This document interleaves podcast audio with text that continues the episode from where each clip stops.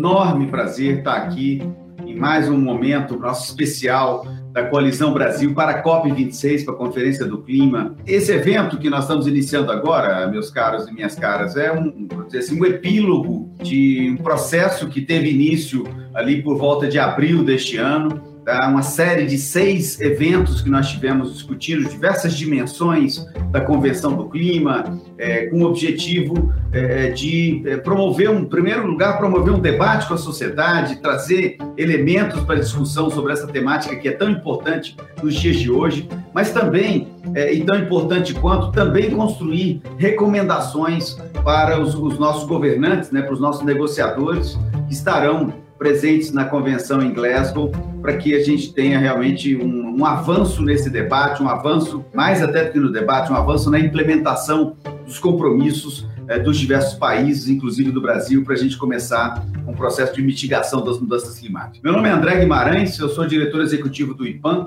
o Instituto de Pesquisa Ambiental da Amazônia, e também sou membro da Coalizão Brasil Clima, Florestas e Agricultura. Então, como eu disse, esse é um último evento dessa série, tá, que tenta trazer um pouco desse debate para a sociedade, para os governantes. A gente, ao longo desse processo é, de vários meses, nós produzimos muita informação, tivemos o privilégio de ter conosco dezenas de especialistas, pessoas engajadas na temática, envolvidas com o tema, conhecedoras do tema, que enriqueceu muito esse debate, como fruto dessas discussões que a Coalizão e o Jornal Valor Econômico promoveram ao longo dos últimos meses. Nós produzimos um relatório, esse relatório está disponível na página da Coalizão, quem tiver interesse, coalizãobr.com.br, pode visitar a nossa página e ali vai ter um conjunto de informações sobre a colisão, dentre elas o relatório que foi recentemente produzido. Esse relatório será entregue aos negociadores brasileiros e ele, de forma muito sintética, nós vamos poder aprofundar um pouco mais logo mais na, na nossa discussão aqui. Meu nome é André Guimarães, eu sou diretor executivo do IPAM, Instituto de Pesquisa Ambiental da Amazônia, e também sou membro da Coalizão Brasil Clima, Florestas e Agricultura.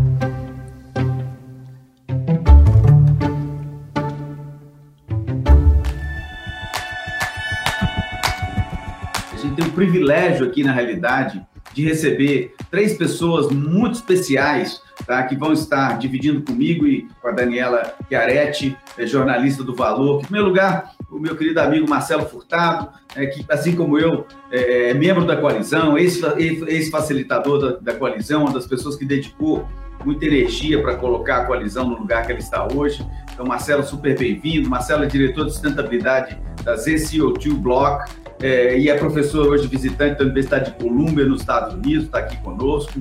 Tá? Temos também o privilégio de ter a Natália Renteria, é, Renteria, na realidade, que é advogada, tá? também uma querida parceira da coalizão, ela é gerente técnica de clima e finanças climáticas do, do CEBET, do Conselho Empresarial para o Desenvolvimento Sustentável.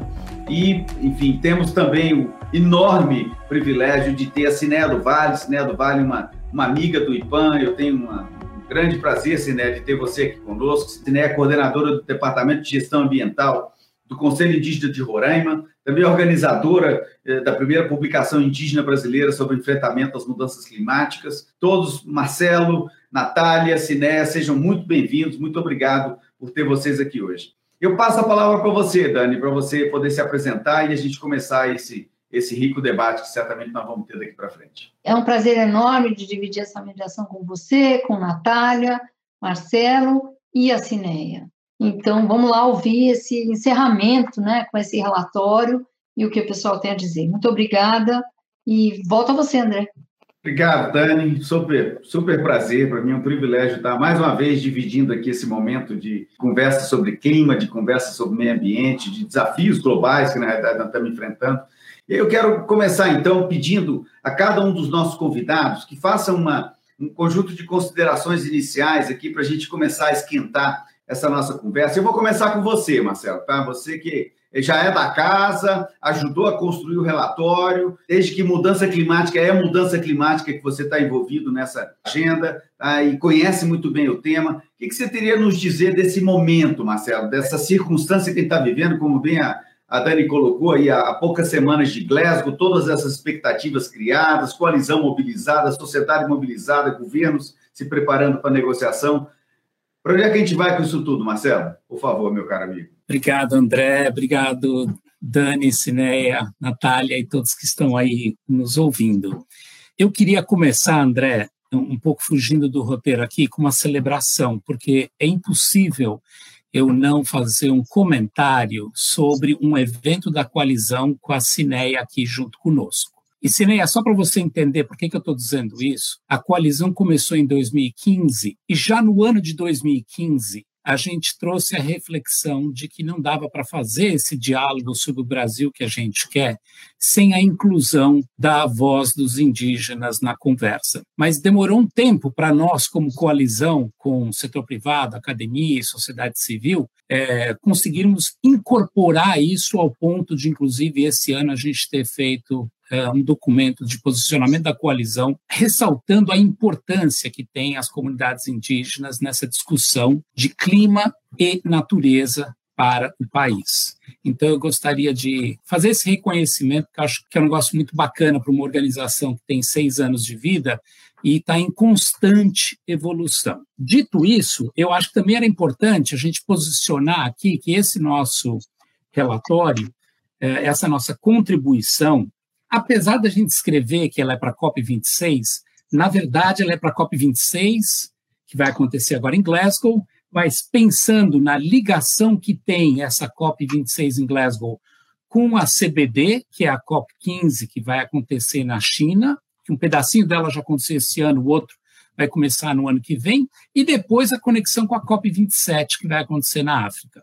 Então, a nossa contribuição é muito mais uma contribuição sobre a jornada da discussão climática do que uma reunião pontual. É, nesse contexto, é importante ressaltar que a nossa contribuição também vem do binômio natureza e clima. Ou seja, a gente não está falando só sobre mudanças climáticas, a gente não está falando só sobre carbono, a gente está falando sobre a questão ambiental e econômica e social no contexto clima e natureza, que eu acho que talvez seja a grande novidade da COP26, é o esforço de trazer esses dois pontos de maneira mais contundente, quem sabe, do ponto de vista da negociação global, conectando com a CBD, e trazendo esse assunto de maneira mais integrada, uma vez que nós que atuamos no campo, seja é, via políticas públicas, ações do setor privado, as ações de advocacy da sociedade civil,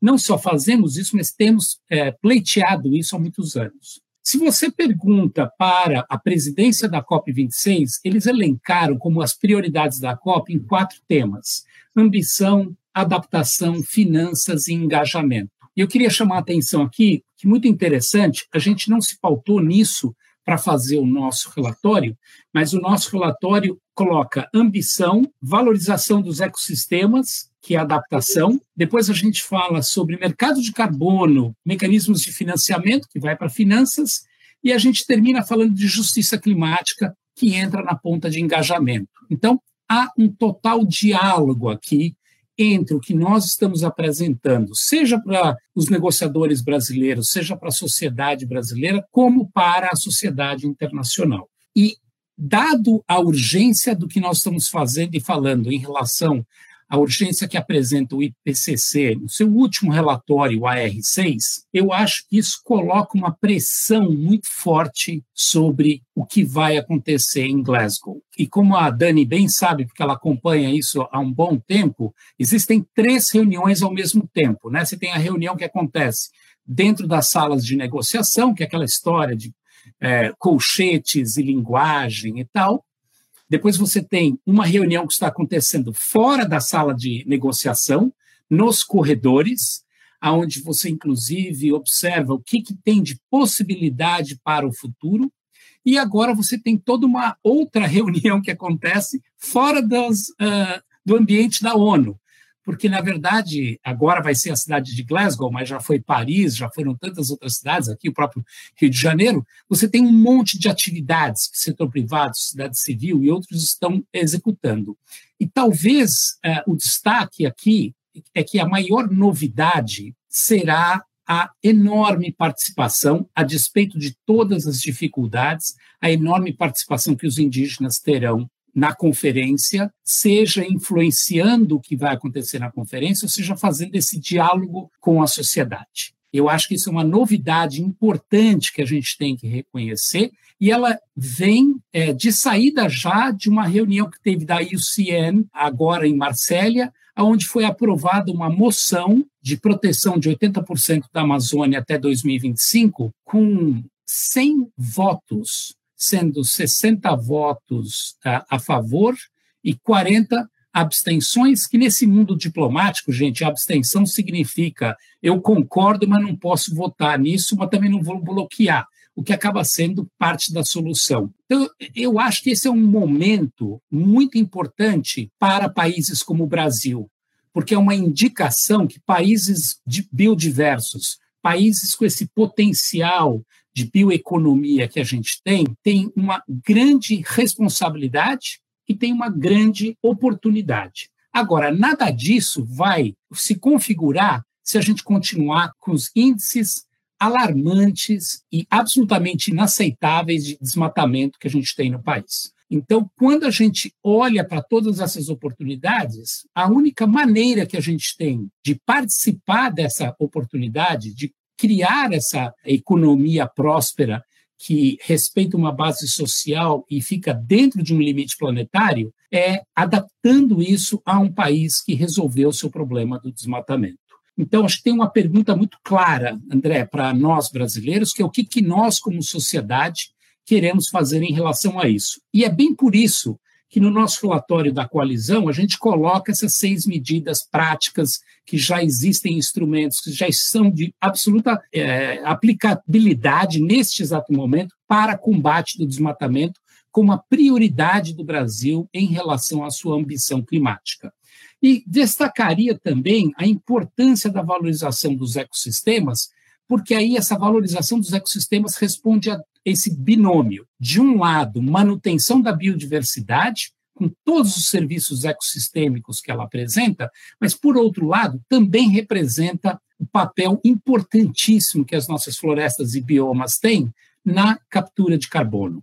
Então, eu encerro aqui a minha primeira é, participação, um pouco fazendo essa provocação de que muito mais importante do que um documento que coloca propostas e alternativas, o destaque que eu daria é que é um documento que foi construído num momento tão polarizado do país, que foi construído com a sociedade civil, com a ciência, com a academia e com o setor privado, mostrando que é possível a gente imaginar um país que responde aos desafios de emprego, renda e desenvolvimento econômico, junto com uma prosperidade social e ambiental, respeitando a ciência.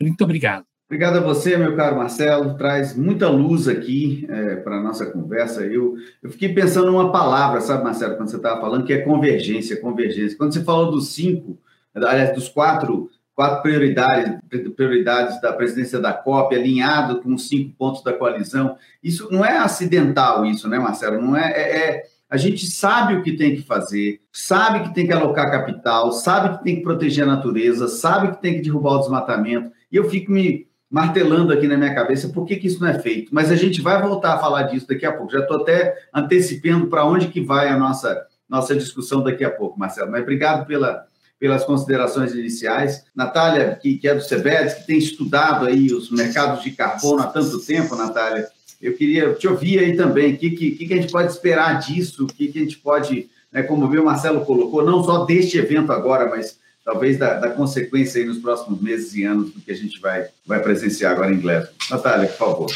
Olá, boa tarde a todos. É um prazer enorme estar aqui hoje. Muito bom poder discutir tudo isso com vocês levando, ouvindo o Marcelo nessa, nessa questão da jornada da discussão climática, né, que é um, uma questão em, em, permanente evolução, e tendo em vista as discussões atuais em relação ao mercado de carbono, e até uma certa incompreensão da matéria, no sentido de que é algo muito novo, a nossa população está descobrindo, está ouvindo falar disso, é, e se pergunta o que, que, é isso, né? aonde que a gente vai chegar, isso é bom, isso é ruim.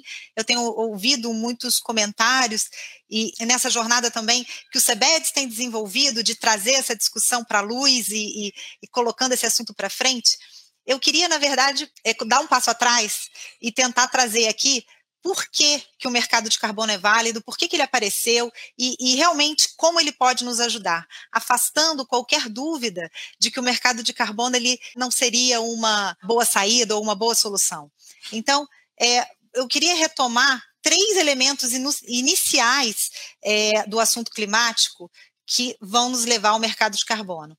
Primeiro, é, é, lembrar o básico de clima, né, que é um fenômeno global, então não importa onde aquela emissão de carbono ela, ela é gerada, ela vai para a atmosfera, ela atinge a todos. Temos também a independência dos estados, que é algo que a gente tem que lidar nessa governança climática, então eu não posso é, obrigar o meu vizinho a tomar uma atitude, ao mesmo tempo que as atitudes deles me atingem, e essa necessidade que a gente tem de cooperação internacional para poder endereçar esses assuntos. Então, isso tudo traz uma complexidade do assunto que também exige é, soluções nada fáceis.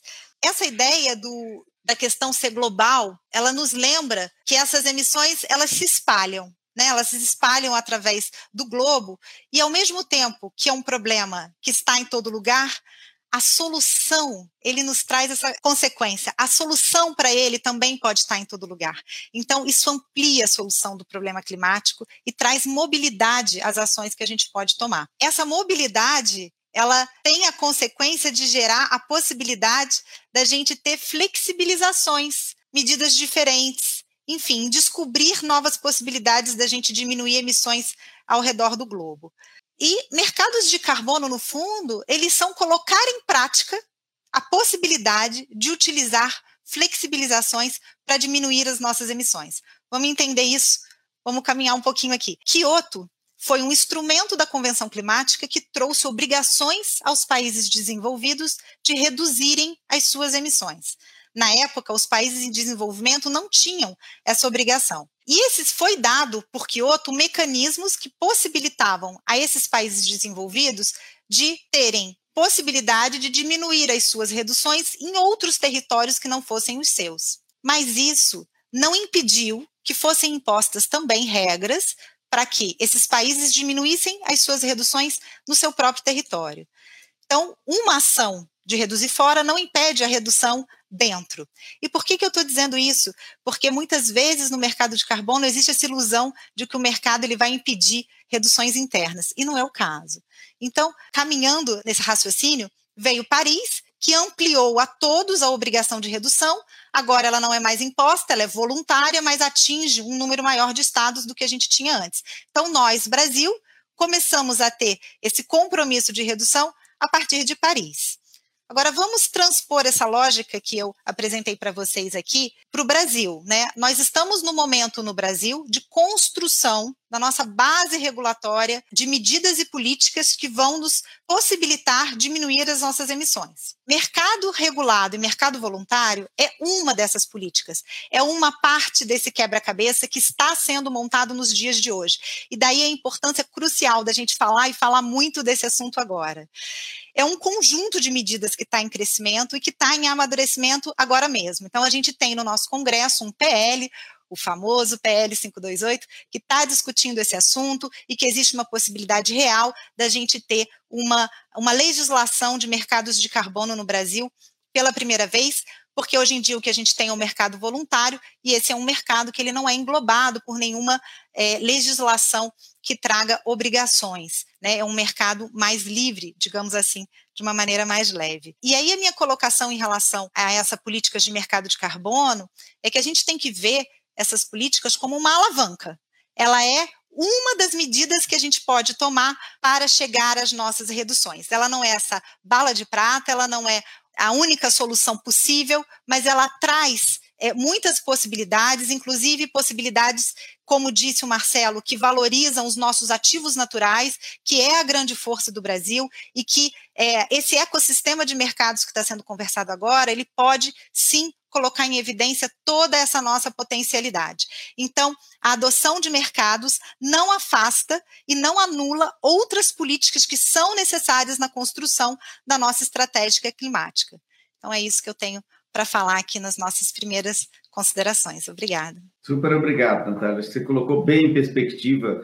É, de novo, também aqui te ouvindo, eu fico pensando o seguinte: quer dizer, sem mercado, vai demorar demais. Então, acho que o mercado vem também para encurtar o prazo para a gente poder retirar, é, de fato, é, né, eliminar emissões de carbono, retirar, quiçá, carbono da atmosfera, para a gente poder virar a curva, né, reduzir. Então, os mercados têm um papel, né, tiveram suas falhas tá, durante o ciclo Kyoto, mas eu acho que a gente tem que aprender com essas falhas, corrigir as falhas e, oxalá, Natália, o artigo 6 famoso artigo 6 do Acordo de Paris seja regulamentado a gente comece a colocar esse mercado para ir errando e acertando, mas é, ao longo do, do processo encurtando os prazos. Obrigado, Natália. A gente vai voltar a falar sobre mercado de carbono, sobre finanças, para ver como que essa alavanca vai botar o mundo no caminho da mitigação das mudanças climáticas. Quero convidar você, Sinéia, tá? Que, puxa vida, é um privilégio ter você. Eu, mais uma vez, agradeço pelo privilégio de ter uh, o seu conhecimento aqui. As comunidades indígenas, a gente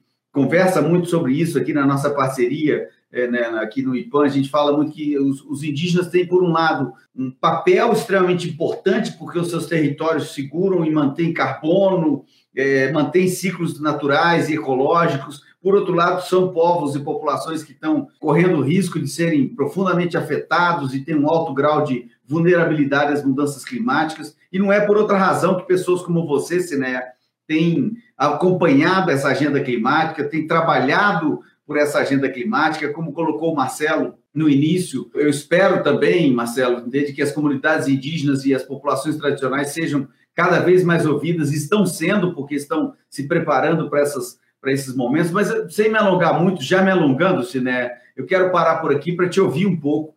Como é que você está enxergando esse momento que a gente está vivendo, essa conferência que vai acontecer agora? Como é que você vê a participação das comunidades indígenas, dos povos tradicionais é, nessa discussão? Isso tem melhorado, não tem? E que expectativas que você tem? Cinéia do Vale, por favor, nos ilumine o caminho. Obrigada, André. Obrigada aí o Marcelo, também a Natália. Já quero aqui dizer que estou muito emocionada com a fala do André, porque não, não é fácil não é fácil você participar dessas discussões, mas eu tento, eu venho acompanhando já ao longo desses anos é, uma discussão técnica, uma, discussão de conhecimentos, mas, enfim, muito obrigada, André. Muito obrigada, Marcelo, por, por incluir nesse documento aí da colisão os povos indígenas. Isso para a gente é importante que você inclua, que você realmente consulte os povos indígenas. E nessa agenda de clima, mais do que nunca, nós somos assim o ponto central, povos indígenas e comunidades locais porque as mudanças climáticas elas não vão chegar, elas já chegaram nas comunidades, elas já chegaram nas comunidades em todo o mundo. Então, por isso os povos indígenas eles se unem em cada COP, em cada reunião de clima que tem para falar do tema. E falar do tema é falar do direito dos povos indígenas à terra, do direito dos povos indígenas em estar nas florestas ou em qualquer bioma da parte do mundo. Porque com o conhecimento dos povos indígenas, a gente tem feito muito desde sempre para manter as florestas, manter água, manter rios, junto com a ciência.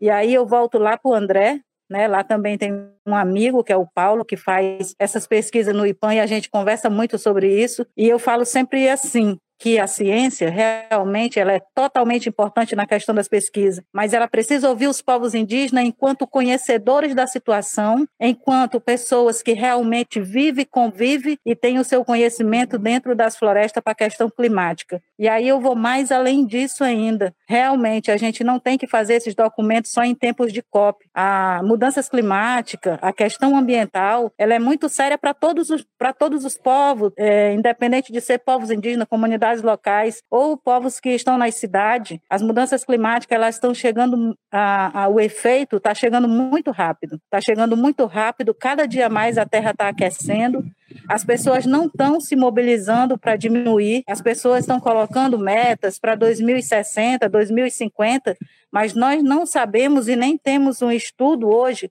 que faça a projeção assim e nos diga assim, consequentemente, o que vai acontecer daqui 2060. Então, enquanto povos indígenas, nós estamos fazendo os nossos planos de enfrentamento às mudanças climáticas. Agora, recentemente, tivemos uma reunião com a COIAB, que é a organização que nos representa em toda a Amazônia brasileira. Nós estamos fazendo, construindo um grande plano de enfrentamento às mudanças climáticas dos povos indígenas da Amazônia. Por quê? Porque nós sabemos que essas discussões que nos levam às COP, né, e estamos aí na COP26, quantas COP a gente tem acompanhado, quanto tempo nós temos dentro dessas COPs para falar sobre a questão climática, sobre o conhecimento dos povos indígenas, que muitas vezes não são escutados, ou quase nenhuma, e a gente poder unir esses conhecimentos à questão científica, porque a gente sabe que unindo esses dois conhecimentos, isso já está tendo uma ênfase dentro da UNFCCC, através da plataforma de povos indígenas e comunidades locais. É um, uma instância né, oficial que já está instituída lá dentro para que nós possamos ali participar verdadeiramente com os nossos conhecimentos e ouvindo o que está na mais longe comunidade que já sofre esses impactos. Então, falar de justiça climática, falar desses quatro temas da COP que está aí colocado agora para a gente discutir, é a gente olhar um pouco aí, eu volto para o Brasil, como é que os recursos estão chegando dentro para ser implementado tanto na área que não é indígena quanto na área indígena, porque nós sabemos que vários recursos, né, como financiamentos, vêm para o Brasil e como é que a fatia desse bolo é repartido para que a gente possa potencializar quem está lá na ponta realmente fazendo, quem está lá na ponta realmente né, lá conservando as terras indígenas, e aí eu não falo só de povos indígenas, comunidades locais, ribeirinhos. A gente tem o Fundo Verde do Clima, que a cada dia eles estão cada dia mais entrando né, nos países para que a gente possa realmente ter acesso, mas não é tão fácil assim. Temos o Fundo Floresta no Brasil esse ano, que está aí a partir do Ministério do Meio Ambiente, juntamente com o PNUD, para ser gerido, e a gente chama esses mecanismos de financiamento que eles possam realmente ter né, e ser políticas públicas para que a gente possa realmente estar fazendo ainda mais do que a gente já faz milenarmente, né, essa questão de conservação, né, e fazer os planos para a questão da mitigação das mudanças climáticas. Então, quando eu olho para a COP26, quando eu olho o que o Brasil está levando né, de estratégia e que a gente não está vendo essas reduções que deveriam estar sendo feitas realmente através das políticas públicas, eu olho para o Acordo de Paris e vejo que no Brasil pouco se avançou com a questão das IND6. Pouco se avançou porque nós não temos nada muito concreto, não foi acordado e a gente né, passa presidente, entra presidente e a gente não vê as políticas acontecerem. Então, para nós, povos indígenas, é uma busca incessante porque nós sabemos que nós dependemos da floresta mas o mundo como um todo depende muito mais, porque se a Terra continuar aquecendo, Olha, eu acho que a gente não vai ter nenhum plano estratégico de mercado de carbono, a gente não vai ter nenhum plano estratégico para redução, porque pode ser que seja tarde demais quando a gente conseguir fazer algo onde todos os países, onde o chefe de Estado realmente resolva sentar e discutir o futuro para a questão climática, seja no Brasil e no mundo porque nós sabemos, todos os cientistas sabem que se hoje a Terra parasse, né, todas as emissões, ela ainda continuava aquecendo muito. Então, é, nesse momento, eu gostaria de expressar isso. A gente precisa realmente sentar junto, todos, né, dialogar, tanto para povos indígenas, comunidades locais, todos os países nessa direção, de discutir a questão do clima com responsabilidade, com políticas públicas e com essa questão de investir recursos onde realmente possam chegar nas pontas. Muito obrigada. Ah, Sinéia, de novo, eu que te agradeço. Né? Eu pedi para você colocar a luz no nosso caminho, você ligou vários holofotes, né? É, iluminando a trajetória que a gente tem que perseguir com, com palavras verdadeiras. Eu agradeço a parceria, agradeço a, a sinceridade, enfim, a, a riqueza é, que você traz para o nosso debate, né? E eu, eu não vou deixar de de comentar aqui, de trazer uma informação que eu acho que é importante, que dá um pouco a, a, numerologia ou a dimensão disso que a Cineia nos traz. Nós temos hoje na Amazônia mais ou menos um terço da Amazônia, um pouco menos, 30% em torno disso, é, são territórios indígenas. Marcelo, você sabe muito bem disso, Dani sabe disso também, Natália sabe disso também.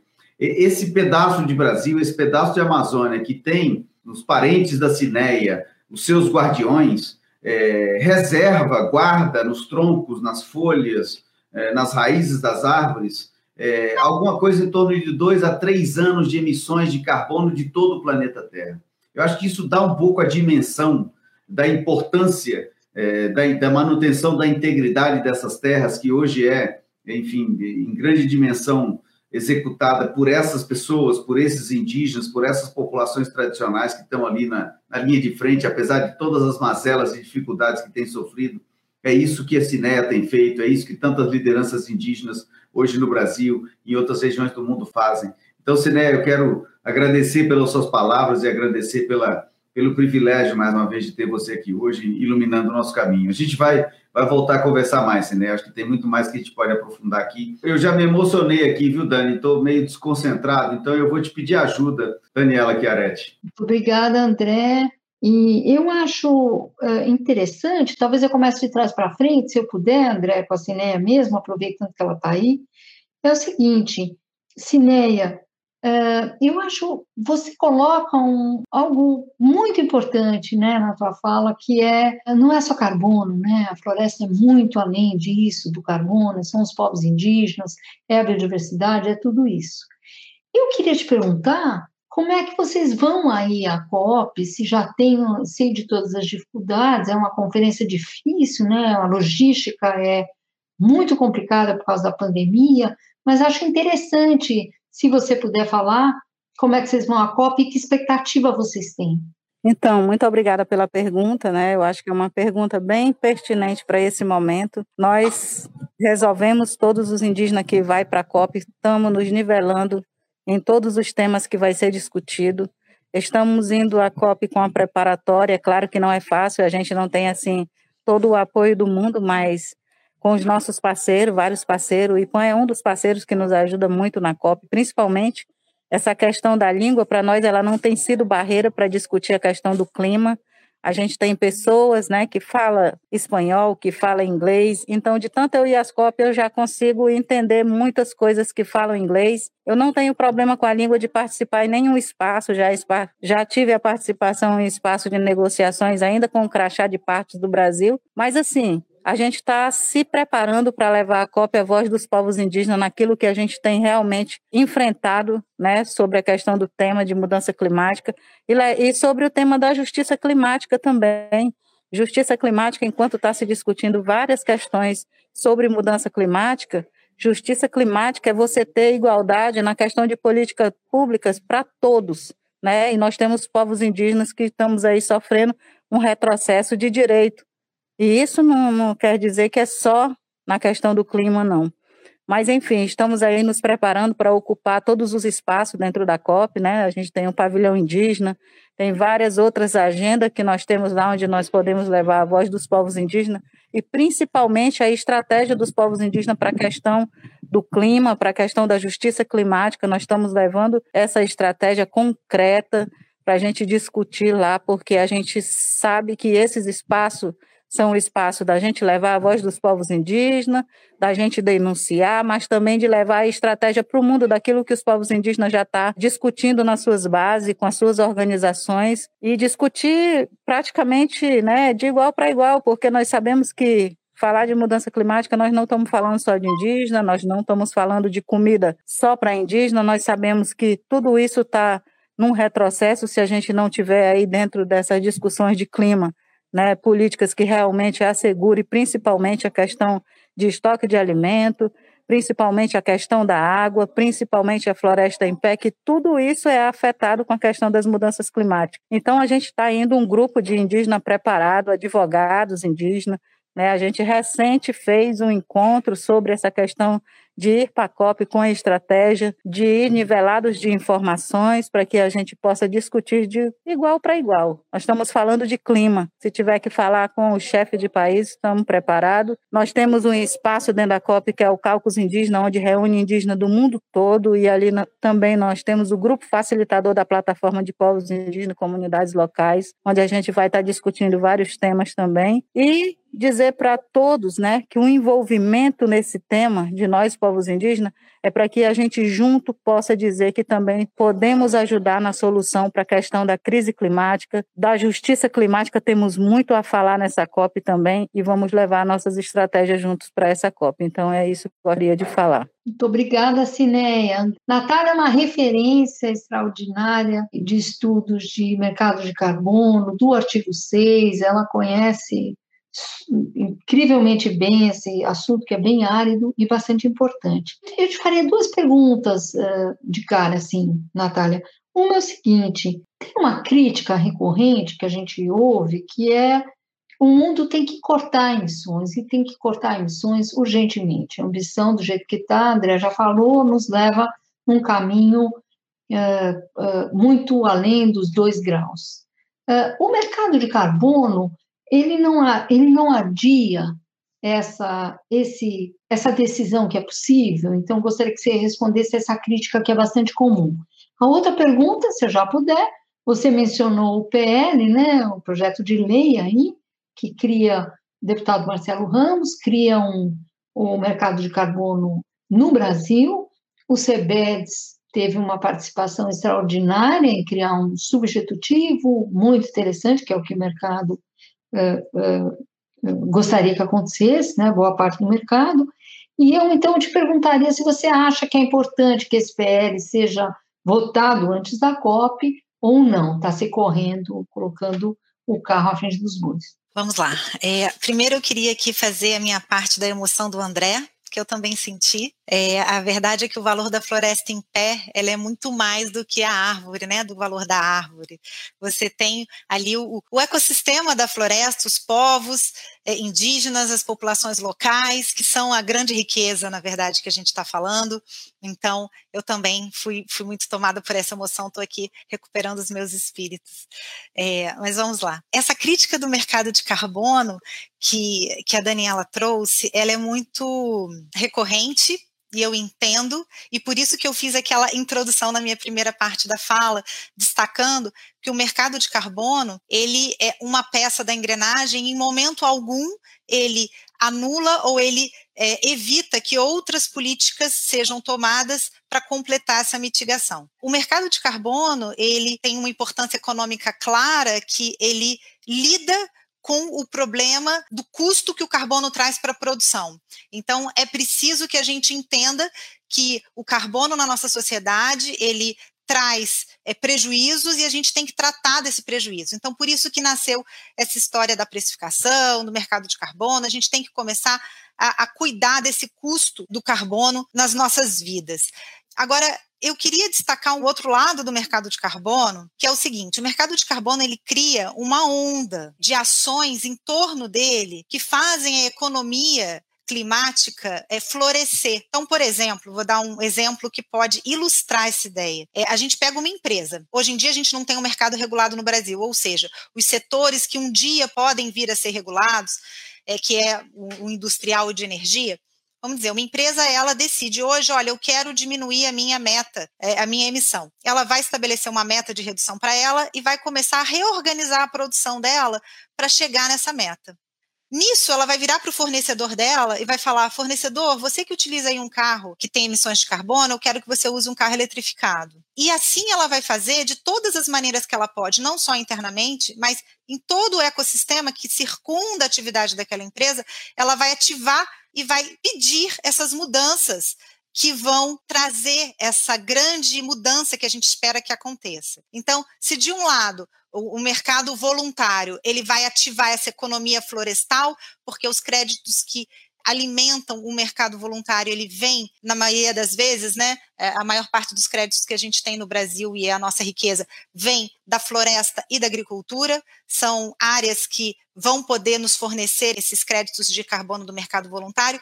Isso vai gerar uma economia local, é, também que vai ser ativada por essa toda essa geração de crédito. Então, quando a gente fala de mercado de carbono, a gente não pode olhar só para dentro daquele crédito que está sendo gerado ou daquela atividade que está sendo regulada. A gente tem que olhar em volta e enxergar como que isso faz girar toda, todo um novo sistema econômico com novas bases, novos objetivos, que é o que a gente está retomando agora. Você me perguntou sobre o PL 528 e acho sim que a gente está vivendo um momento muito especial no Brasil. Tradicionalmente, quando a gente olha a nossa história de legislação climática, é, elas sempre foram adotadas em volta da COP. Então, é claro que o futuro a Deus pertence, mas o passado a gente conhece e a gente pode olhar e ver que ou foi realmente nas semanas anteriores ou nas semanas seguintes. Então, que isso aconteceu. Então, a expectativa que a gente tem em torno do PL é que é uma janela de oportunidade. Estamos falando disso, estamos discutindo, é, respeitando a nossa tradição de legislação. Isso traz para a gente, sim, uma chance de conseguir essa legislação de mercados de carbono, que até hoje a gente não conseguiu. E isso já está pesando para nós. Por quê? Duas coisas podem acontecer. Primeiro, que os nossos créditos do mercado voluntário, eles podem ficar desacreditados, então, reputacionalmente para o Brasil, é, os nossos créditos eles têm que mostrar que eles são firmes, que eles respeitam é, a integridade ambiental e mais que eles respeitam salvaguardas sociais. Isso é um ponto importantíssimo da legislação que vai ser adotada. Estamos de olho, queremos que isso esteja dentro da nossa legislação climática. Então, de um lado, o nosso crédito voluntário ele tem que sair firme, confiável e de um outro lado, a gente espera que o nosso mercado regulado permita às nossas empresas que elas possam não sofrer barreiras de imposições de tributos climáticos que outros países vão começar a fixar, caso a gente aqui no Brasil não enderece as nossas emissões no nosso setor industrial. Então, tem esses dois lados aí que a gente precisa cuidar para conseguir se manter em competitividade no mercado internacional. Marcelo, eu queria te perguntar uma coisa que veio até de uma fala da Cineia. Cineia coloca que as metas são tem metas para 2050, 2060, tem essa corrida para o net zero. Minha pergunta é: nós estamos em 2021, então 2050, 2060 é até algo confortável para que os governos se comprometam, porque não serão mais governos, né? Não, não serão mais eles, né? Tão longe. Que sentido isso faz? Tem gente que diz que isso não faz sentido. É um tipo de ambição que um pouco vazia. O que você acha disso? O que, são esses compromissos net zero? Obrigado pela pergunta, Dani.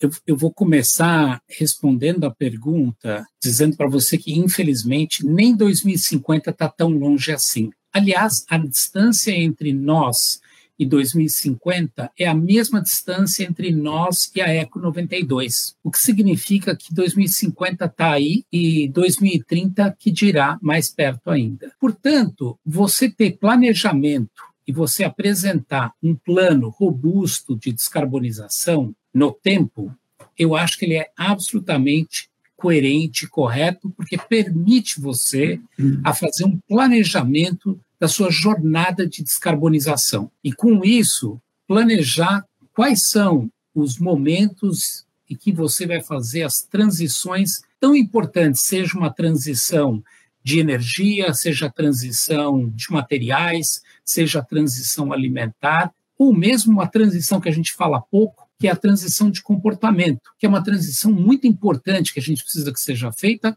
seja das pessoas como consumidores ou até como eleitores. Portanto, esses compromissos são muito importantes. Agora, de que vale um compromisso de 2050 se você falar assim, olha, mas me pergunta, me cobre as ações em 2049? A pergunta fundamental quando alguém apresenta um plano net zero de 2050 é o, exatamente o ponto que você trouxe. O que, que você vai fazer em 2021, 2022, 2023 e assim por diante? É uma questão de, de olhar, mas assim, 2050 são quase daqui a 30 anos, é uma eternidade em termos de urgência climática, continuando a provocação.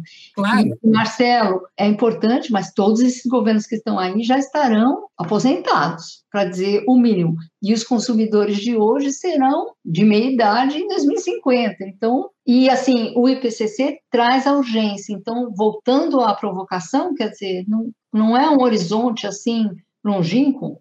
Com certeza. E você vê que, inclusive, Dani, a maior parte das organizações começa a responder o que vão fazer em 2030 e não em 2050, e trazendo essas metas para muito mais perto. Mas o ponto que eu queria reforçar, que eu acho que vai diretamente em contra ao que você está colocando, é que você precisa desses planos de ação com total transparência e com o que em inglês a gente chama de accountability, né? Com responsabilização. Ou seja, a pergunta fundamental é o que, que os setores vão fazer para entregar essa mudança. Agora, por exemplo, nós temos membros da coalizão como o WRI, fez um estudo junto com outros parceiros, CEBEDES, FEBRABAN, tantos outros, e apresentou que o Brasil pode ter uma economia com 42% de redução das suas emissões até 2050, gerando 19 bilhões de reais a mais para uma agricultura sustentável e gerando mais 2 milhões de empregos. O Grupo Clima e Desenvolvimento, né, que é uma rede de organizações Clima Desenvolvimento Brasil 2030, veiculou o estudo deles que mostra que se você fizer uma transformação, uma retomada econômica, levando em consideração a desigualdade que a gente tem, você consegue fazer não só a recuperação econômica, como a redução das emissões. Ou seja, de novo, olhando para 2050, você consegue reduzir a emissão e incluir, do ponto de vista social, uma parcela do Brasil que hoje não faz parte da economia. Para mim, o que é mais importante nessas conversas é exatamente como que você vai planejar a sua nova orientação. Nós fizemos na coalizão, Dani, um estudo do que, que é a visão da coalizão para 2030 e 2050. O que, que o Brasil precisa fazer em termos da sua agricultura e a sua gestão de florestas para poder responder esse desafio. E claramente, a solução não é em 2050. A solução é muito antes, porque você vai ter que fazer um pico de emissões ao redor de 2030 e começar a descarbonizar a partir daí, como planeta.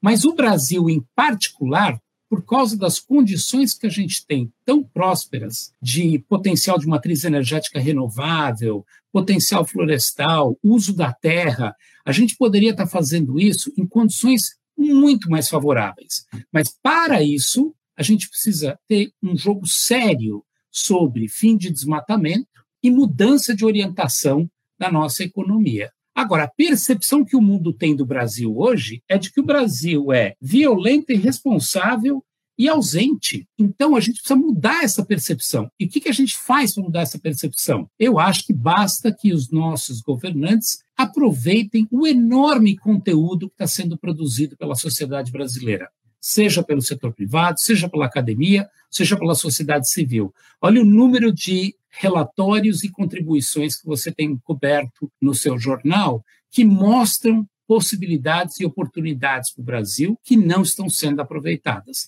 Esse é um grande desafio que a gente tem. Obrigada, Marcelo. André? Vamos lá. O pessoal fala dessa coisa de justiça climática. Eu, eu confesso para você que eu acho um termo muito bonito, mas é, é, me parece um pouco etéreo, ou seja, uma coisa um pouco no ar, assim, justiça climática e tal.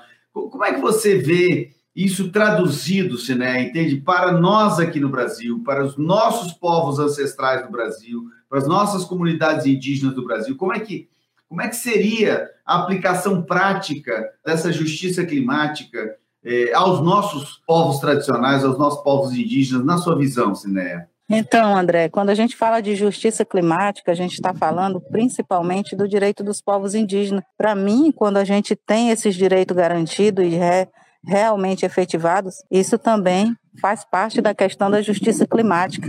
Porque se a gente tem a garantia de terra, a garantia concreta que está hoje na Constituição em vários outros documentos de lei, garantindo que aquela terra indígena nós podemos viver tranquilamente, sem nenhum retrocesso de direito, a gente está falando de justiça climática. Quando a gente fala dos recursos que vêm como mecanismo de financiamento no Brasil e que eles possam chegar à ponta para implementar ações para a questão de povos indígenas e comunidades locais e se realmente isso está acontecendo de uma forma igualitária, de uma forma que a gente possa ter transparência, a gente está falando de justiça climática.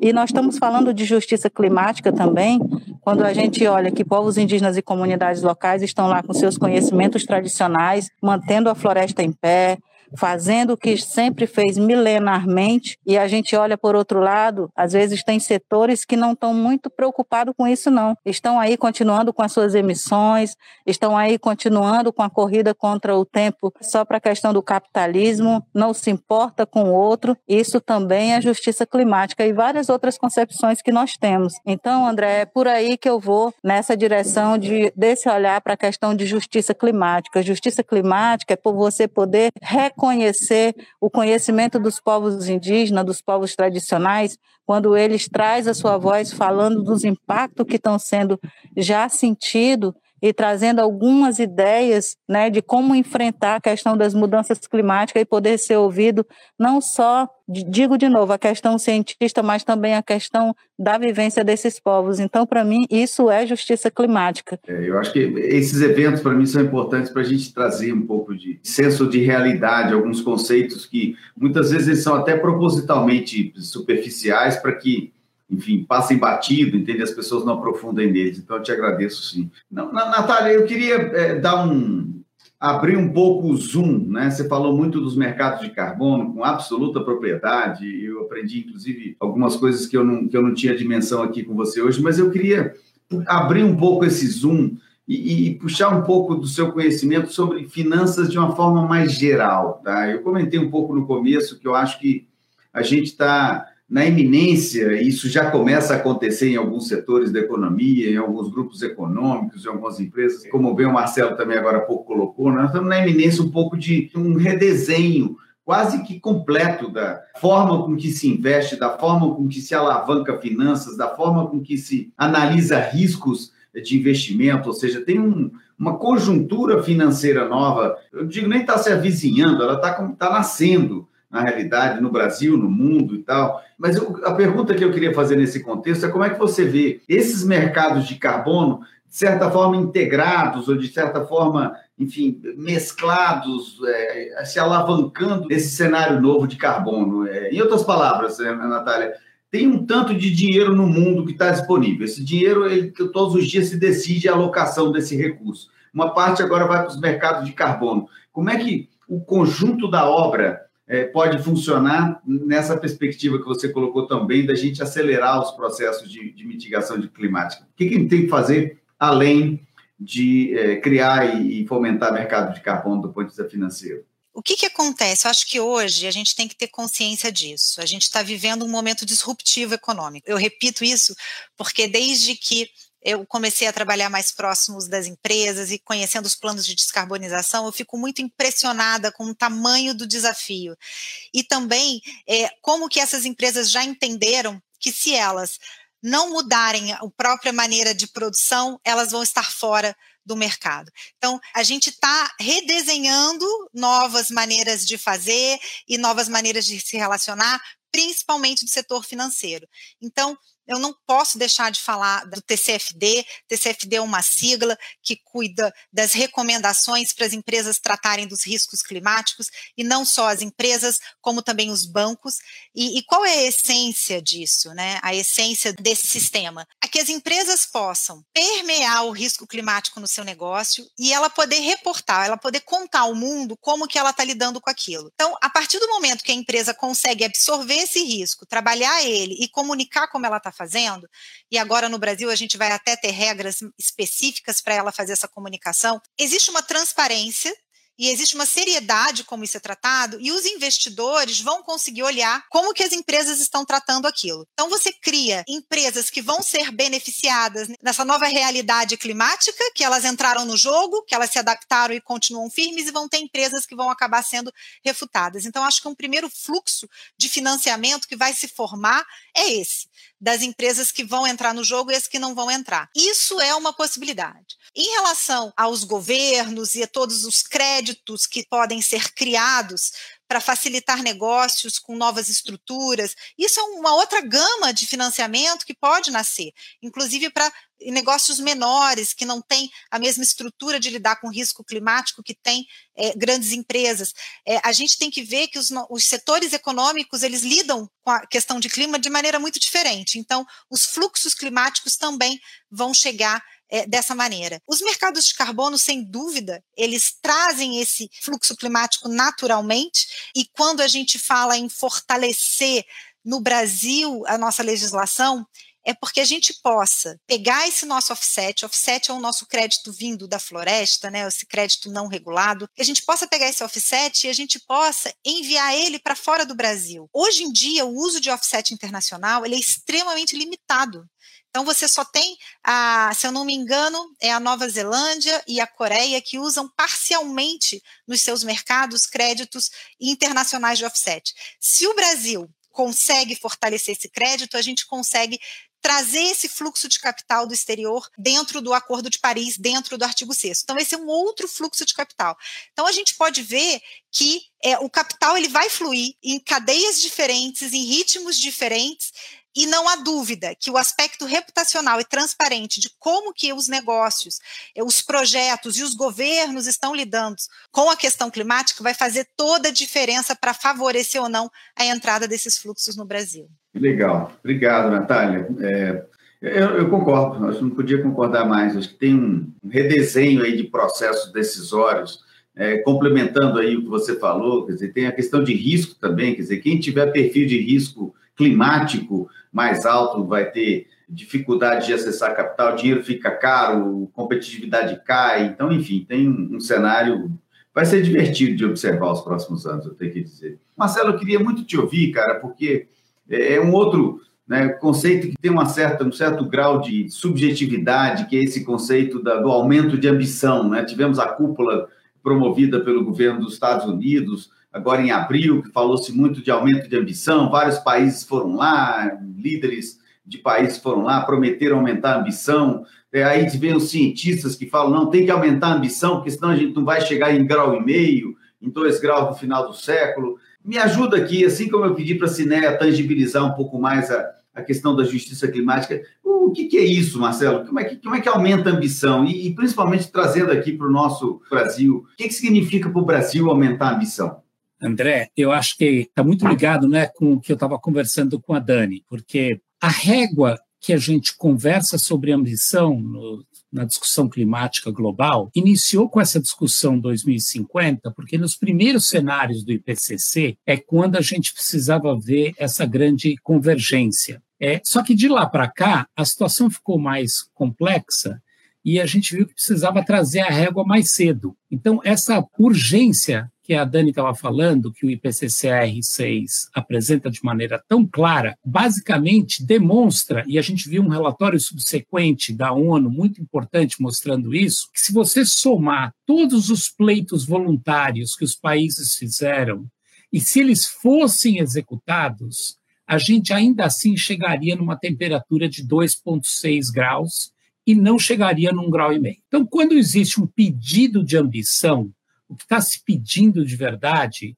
é que os países revejam a sua lição de casa e refaçam seus compromissos, perguntando, dentro de uma ótica de justiça, que significa que quem polui mais tem que fazer mais, e quem poluiu mais historicamente tem que fazer mais ainda, qual é a sua contribuição para a solução do problema? E a pergunta que tem vindo, e tem um negócio super interessante, porque a primeira vez que a gente foi ouvir isso de verdade, depois do Acordo de Paris, foi inicialmente agora, quando o Biden fez aquela cúpula no comecinho do seu governo, e tem dois fatos interessantes que apareceram lá. O primeiro é a Alemanha, que chega lá e apresenta a, de maneira bombástica que ela seria carbono neutra em 2050. Volta Merkel para casa, leva uma ferrada do, da Suprema Corte, né, que lá chama Corte Constitucional Alemã, que diz para ela o seguinte: olha, Merkel, me desculpe, mas o seu número 2050 não adianta, porque ele não, ele apresenta um risco muito grande para as futuras gerações. E nós recebemos aqui um pleito das organizações uh, socioambientais, liderados inclusive pela turma dos jovens, que está dizendo aqui que eles estão acionando o governo alemão, porque a ambição do governo alemão não é, entrega segurança climática para eles, jovens. Porque quando eles forem adultos, não vai mais ter planeta para eles. Então, obrigou a Merkel a refazer a sua a lição de casa e, em três dias, André, em três dias, o governo alemão apresentou uma nova meta aí para 2045. O outro ponto engraçado foi ouvir, e teve muita discussão sobre isso, porque você imagina que alemão, para fazer conta, em três dias mudar uma meta eh, nacional, não é pouca coisa. É, já quando o nosso presidente Bolsonaro foi na ONU e anunciou que a meta não é mais 2060, é 2050, ninguém ligou para isso. E por que, que ninguém ligou para isso? Porque, apesar de ser 10 anos mais cedo, como a gente não apresentou o como a gente vai chegar lá, o que, que nós vamos fazer, e como é que você demonstra hoje e amanhã, em 2021, 2022, o que, que você está fazendo para chegar lá, isso perde totalmente a credibilidade. Então, essa questão de ambição, hoje no jargão político, é você ir lá e prometer de novo, mais uma vez, uma coisa mais ambiciosa, que não vai resolver.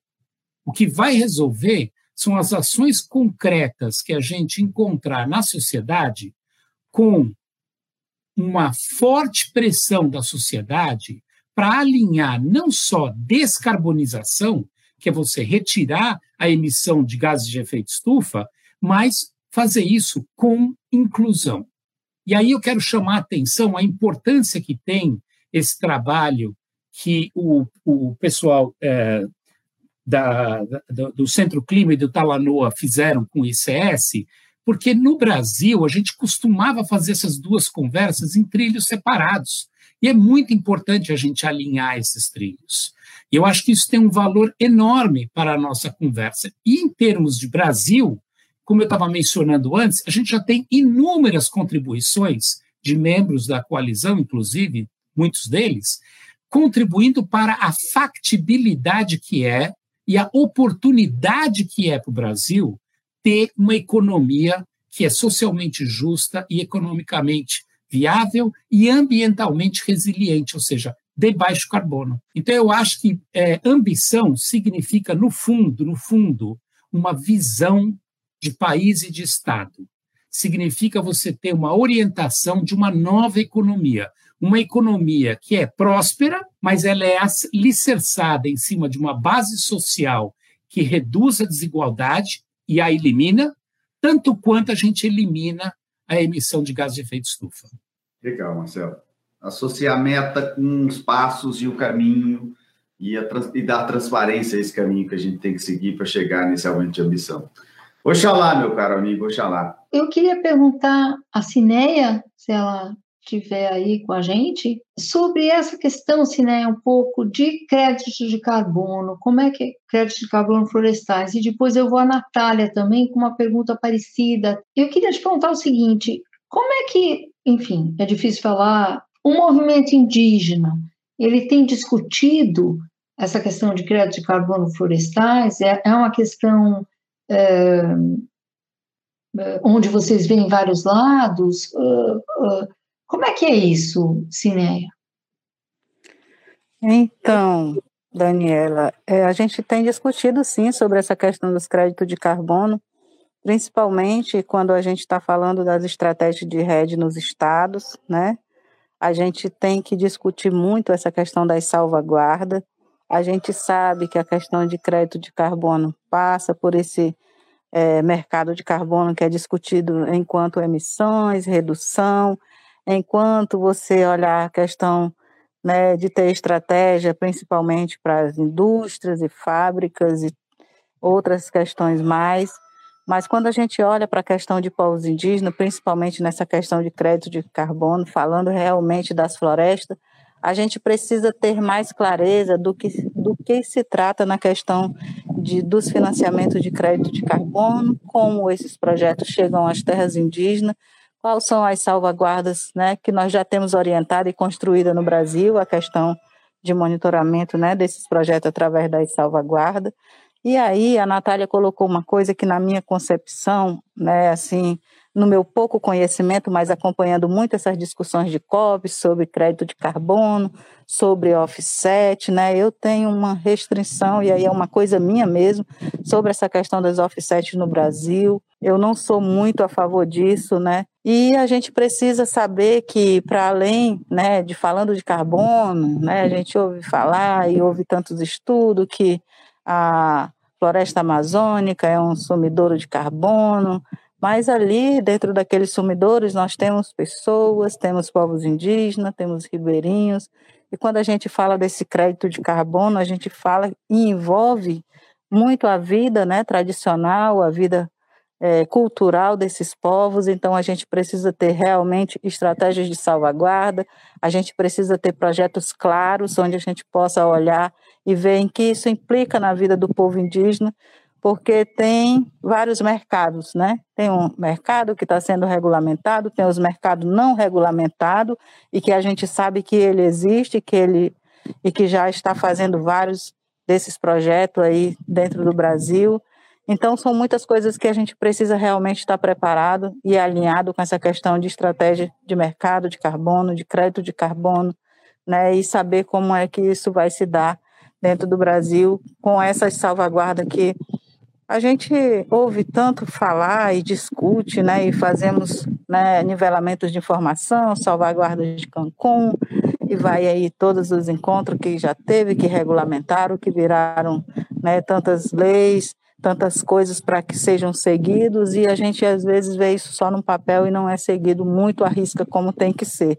Então, isso é um pouco do que eu vejo. E acho interessante isso que você coloca também de justiça climática. Tem uma discussão importantíssima. A gente tende no Brasil só a falar de crédito de carbono, mas tem muitas outras discussões na COP uma delas é perdas e danos, e a gente tende a, olhar apenas como ilhas e lugares muito vulneráveis que já perderam tudo. Mas é uma discussão que se cruza, talvez, com justiça climática é, de povos indígenas até. Eu acho que isso pode ser uma discussão de futuro, mas outra conversa. Natália, eu queria, eu queria te é, vou reformular uma pergunta que veio é, de alguém que nos escuta, acho que era Arte Dama o nome, mas, de qualquer maneira, ele pergunta o seguinte: ele pergunta sobre créditos florestais, e ele faz a seguinte pergunta: esses créditos florestais, eles foram comprados por alguém, mas essa floresta queimou, o clima recebeu a emissão dupla.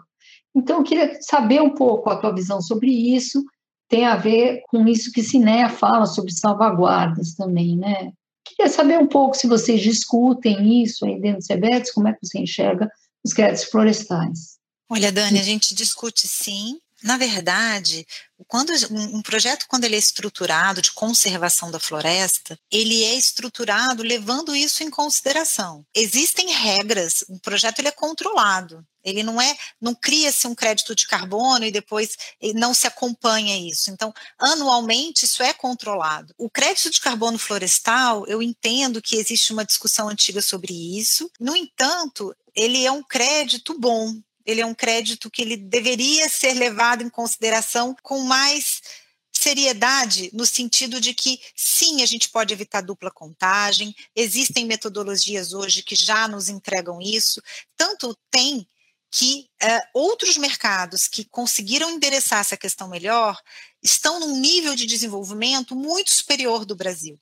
E o Brasil, ele acabou ficando para trás, porque eu acho que a discussão ela ficou travada, sendo que existem hoje novas tecnologias e tecnologias possíveis que conseguem afastar essa dúvida. Inclusive, o desenvolvimento de tecnologias de medir o crédito é um dos nossos desafios atuais, não só para o crédito florestal, como para o crédito da agricultura. A gente precisa agora ter em mente que a tropicalização dos métodos de medida dos créditos florestais no Brasil, eles vão ser um ponto de virada para a gente. Vamos nos focar em trazer as metodologias que foram criadas para países temperados para o Brasil, valorizando realmente a nossa característica tropical. Rapidamente dizendo é isso. Em determinado momento, Marcelo, você colocou a imagem do Brasil aí fora, você usou três adjetivos muito fortes, eu lembro de dois, irresponsável e ausente, esqueci um, e queria que você comentasse um pouco isso e também falasse como é que você vê esse momento do Brasil e na COP, onde há um problema grande ali de credibilidade, né? Então, Dani, o que eu estava colocando é que a percepção que o, que o mundo tem do Brasil é de um país violento, irresponsável e ausente. Por que irresponsável? Irresponsável por causa de, da maneira como o Brasil lidou com a questão tanto sanitária quanto a questão ambiental, com esses recordes de desmatamento repetidamente acontecendo. Hoje mesmo, se não me engano, saiu um, um resultado novo do Amazon, que é um de nossos parceiros, mostrando outro recorde de desmatamento é, neste mês. E por que ausente? Porque o Brasil, Dani, como você bem sabe, sempre participou dessas negociações climáticas e não só participou, mas ele ajudou a construir a solução da arquitetura climática global. É importante a gente lembrar a nossa audiência aqui que Acordo de Paris chama Acordo de Paris porque aconteceu em Paris, mas para começar ele foi um acordo global e sem o Brasil ele não teria acontecido. E isso não sou eu dizendo, isso é o presidente da COP 21 que falou. Então, este momento brasileiro muito negativo preocupa tanto a sociedade civil brasileira quanto a academia, quando vê a ciência sendo negada, quanto o setor privado, quando fica preocupadíssimo com a imagem do produto brasileiro no país e no exterior.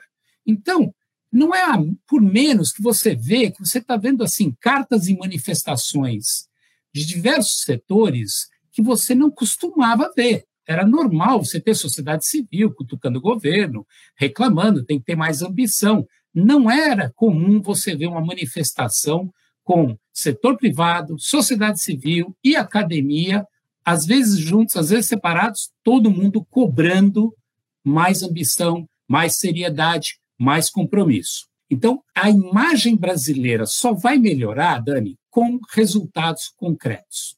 Não adianta fazer webinar, não adianta fazer palestra. O que as pessoas querem é dados, elas querem ver um plano crível, demonstrado com a realidade aplicada.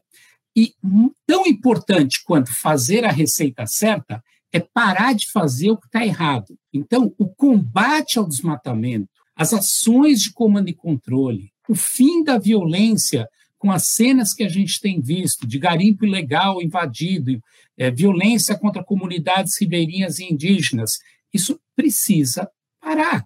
E o Brasil já fez isso, ele sabe fazer isso. A outra coisa que a gente precisa é bons dados e engajamento da sociedade para ir na direção correta. E eu acho que a gente tem uma demonstração com esse documento da coalizão e tantos outros que têm sido publicados que a sociedade brasileira está pronta e preparada para colocar o Brasil no seu lugar de valor, como um grande país que é parte da solução, que não precisa e não quer ser a sexta nação mais poluente do planeta, o maior emissor do planeta, porque a razão da gente estar nesse ranking tão nefasto é o índice que a gente tem em função do nosso uso do solo e desmatamento, e um país que tem soluções para fazer a sua economia ser uma economia socialmente justa e ambientalmente responsável. Eu queria fazer um, uma rodada aqui. O bendito é o fruto primeiro, Marcelo. Então, de repente, você podia fazer aqui um comentário rápido de um minuto, entende? Se você puder, se puder tocar no ponto de transição energética, seria legal, porque a gente falou um pouco disso, eu sei que você conhece bem, mas enfim, fica à vontade para fazer um comentário final. Eu vou ser muito conciso na transição, porque eu quero usar meu minuto para começar falando que, como eu votei na, no prêmio,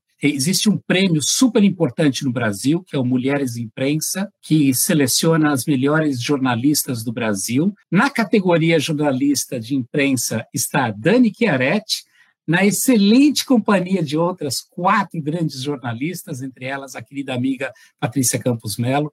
E eu só queria fazer esse reconhecimento público aqui, Dani, de que seu nome não está lá por acaso. Para mim, você já é ganhadora do prêmio só por estar lá. Nossa, muito obrigada, Marcelo. muito obrigada. A transição energética, eu vou ficar devendo, mas eu vou dizer que na coalizão a gente trata isso nos nossos documentos com muito cuidado, com muito carinho, e eu diria que é outra oportunidade perdida. O Brasil não deveria estar investindo da maneira que está, nem em combustível fóssil, e muito menos no volume que está se tomando a transição com o gás natural porque com isso ele está sufocando o potencial de renováveis que ele tem. Então, é tiro no pé, essa resposta rápida que eu estou dando aqui. E o reconhecimento, não só a esse painel maravilhoso que a gente tem aqui, mas um reconhecimento a todos os membros da coalizão. Nós estamos aqui, né, André, só representando 300 organizações que fazem parte da coalizão, seis anos de história, que tem demonstrado, com a dureza que é fazer esse diálogo tão complexo de setor privado, com sociedade civil, com academia, nesse momento de Brasil tão polarizado, gente, na coalizão, não só existe convergência, existe diálogo, mas existe até consenso. E um dos grandes consensos que a gente tem é que a gente acredita muito nesse país que a gente tem e nós vamos fazer a diferença. Nós vamos construir um Brasil melhor juntos com todos vocês que querem um Brasil melhor. Obrigado. Obrigado, Marcelo. Obrigado. Sem, sem muitas delongas. Natália, vamos te ouvir um pouquinho. Minhas considerações finais é no sentido de que da gente ter em mente o momento que a gente está vivendo e reconhecer que o setor privado pode ser um motor importante dessa mudança que a gente precisa e que com três elementos a gente consegue caminhar para onde a gente quer, que é a organização das nossas políticas de descarbonização, é, respeitando a ciência, isso é muito importante, com o uso das nossas soluções baseadas na natureza e com o envolvimento do setor privado, a gente consegue a nossa retomada econômica, que é o que a gente está precisando e o que a gente deseja. São essas minhas palavras, muito obrigado, foi um enorme prazer. Super obrigado, Natália. Oxalá. Vamos juntos, dialogando, né, Marcelo, mas construindo coisas concretas, né, Natália? Legal. Cineia, suas palavras uh, inspiradas uh, para a gente terminar o dia de hoje. Então, primeiro eu quero agradecer o espaço de poder trazer neste evento tão importante a voz dos povos indígenas, né, e aí de todo o Brasil. Agradecer o André, agradecer o Marcelo, a Natália, a Daniela, porque nem todo dia a gente tem um espaço para falar daqueles planos daquilo que a gente está planejando, daquilo que a gente está fazendo incidência política. Já quero agradecer dizendo, ou até deixando uma mensagem, principalmente para o setor privado, né? Quando vocês fizerem os planos, inclua e saiba que sempre tem os povos indígenas que estão dentro das florestas.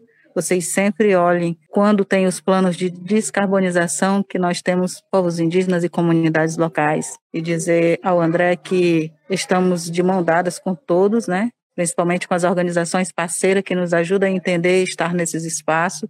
O IPAN tem sido referência para nós, principalmente como eu estou aqui agora fazendo um plano de enfrentamento às mudanças climáticas e usando o alerta clima indígena. Isso para nós é extremamente importante. A mensagem que eu deixo é que todos nós temos que olhar como podemos é, nos ajudar para a redução dessas emissões, porque isso não só afeta povos indígenas, mas afeta todos nós e globalmente.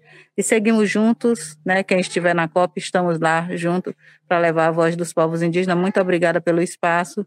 Cineia, muito obrigado, com todas as letras maiúsculas, tá? Eu vou estar lá na frente te ouvindo, lá na COP.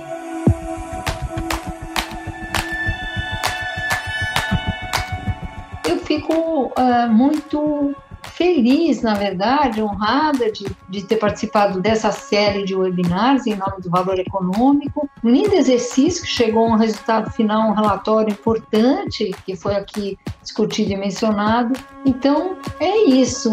Vamos ver se essa COP nos traz bons resultados, né? Que é o que a gente quer, um êxito. E muito obrigada a vocês todos.